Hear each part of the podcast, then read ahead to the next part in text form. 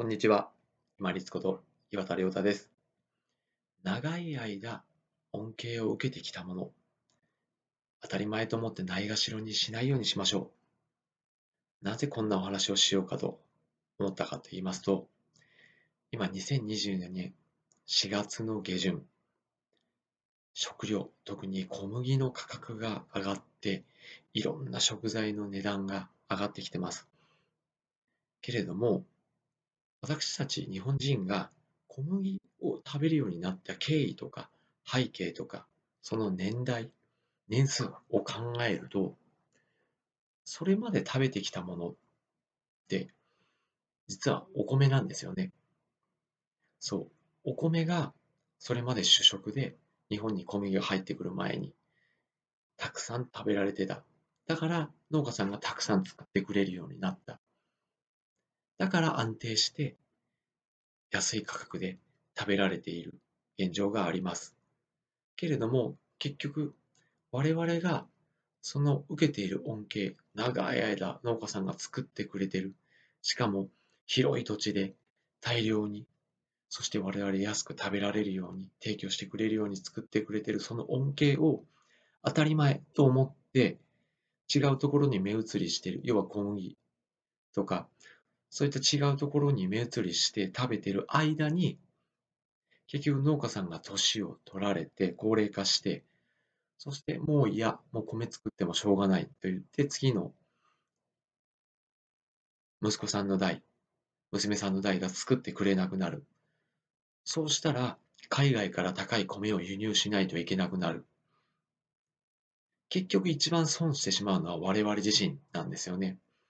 そうなんです。長い間作ってくださってる恩恵を当たり前と思ってしまってるからこそ、新しいものに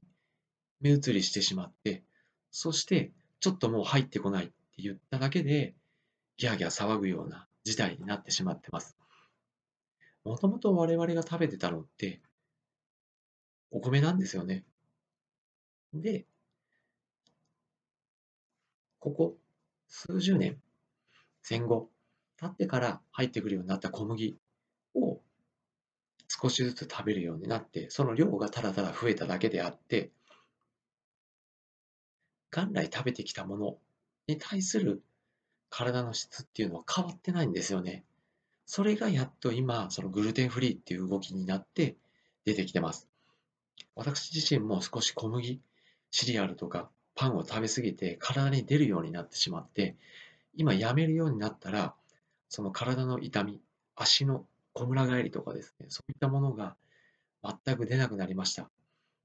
ちょっと私は極端に食べ過ぎた嫌いがありましたけれども、そこで反省したのが、あ、やっぱり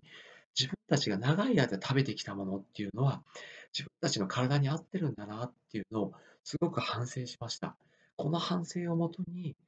今私たちが目移りしている、小麦の方に目移りしている間に、米農家さん、コロナ禍もあってかなり疲弊しています。牛乳もそうですけれども、我々はな、我々が長くお世話になっているものを当たり前と思わずに、その恩恵少し思い返して、そしてその原点に立ち返りながら、しっかり我々が長く食べてきたものを食べていくようにしましょう。そうじゃないと、作ってくれなくなる。要は、生活が成り行かなくなる農家さんの生活が成り行かなくなる。そしたら我々が海外から入れないといけない。高いものが食べられる。食べさせられる。そうするとまた小麦のように価格に一喜一憂しなくちゃいけなくなります。長い間恩恵を受けてきた作物、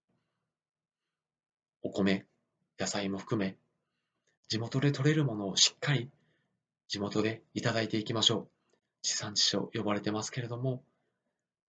遠くから運ばれてくるものはそれだけいろんな外的要因が重なってくるので価格の変動が大きくなります。近くで取った新鮮なものを自分たちが長く食べているものの恩恵としてしっかりいただいていきましょう。本日もご清聴いただきましてありがとうございました。皆様にとって一日良い日となりますように。これにて失礼いたします。